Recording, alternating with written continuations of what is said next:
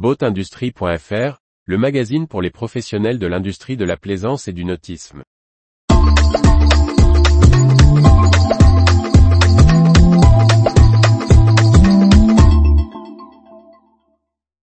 Permis bateau, une réforme qui satisfait bateaux écoles et candidats. Par Briag Merlet. Presque neuf mois après la mise en application de la réforme du permis bateau au 1er juin 2022, nous avons interrogé plusieurs gérants de bateaux écoles. Ils nous dressent un bilan très positif, malgré quelques légers défauts et esquisses pour certains de nouvelles pistes de réforme.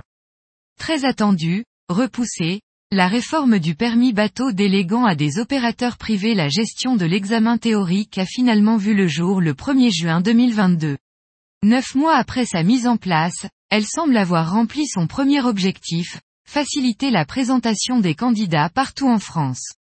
Anna Maria Bensa, gérante de l'école de marine de plaisance de Marseille, résume, globalement, on respire.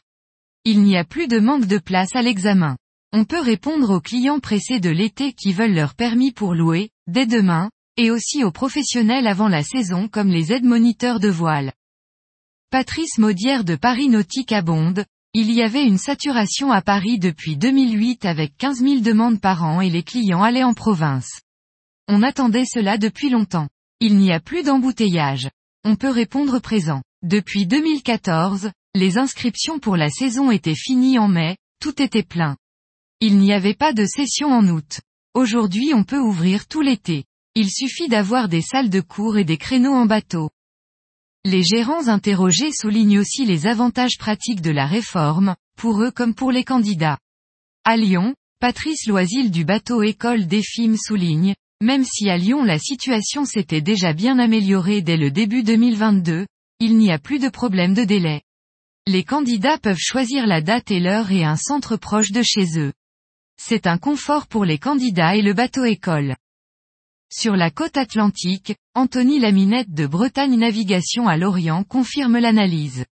Avant c'était la course pour inscrire les candidats, presque comme des places de concert. Il m'arrivait de rester jusqu'à 23 heures pour être sûr. C'est beaucoup plus facile maintenant. On a diminué la charge mentale. Des difficultés administratives persistent parfois, comme en témoigne Anna Maria Bensa. La validation des dossiers est plutôt rapide et l'on a parfois de bonnes surprises avec des retours en seulement quelques heures, mais aussi des dossiers de décembre encore bloqués début mars, ce qui est parfois délicat à expliquer aux clients.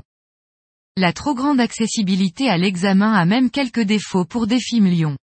On peut se réinscrire instantanément pour repasser l'examen quelques heures plus tard, ce qui peut être tentant. Mais j'incite les candidats à se poser et le retravailler. Ce n'est pas une loterie.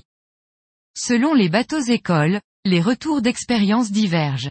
Si certains ont connu une légère baisse du taux de réussite à l'examen, le niveau est revenu quasiment au niveau précédent, malgré l'augmentation à 40 questions sans modification du nombre d'erreurs possibles.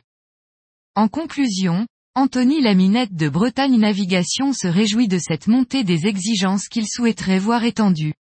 Cela fait des candidats qui se préparent mieux. J'espère qu'il y aura d'autres réformes, avec plus de théorie et surtout une augmentation de la pratique. Personnellement je fais au minimum 4 heures sur l'eau et non les 2 heures minimum légalement. Et si ce n'est pas maîtrisé dans ce temps, ce qui est le cas dans 30% des cas, nous repartons sur l'eau. Retrouvez toute l'actualité pour les professionnels de l'industrie de la plaisance sur le site boatindustrie.fr et n'oubliez pas de laisser 5 étoiles sur votre plateforme de podcast.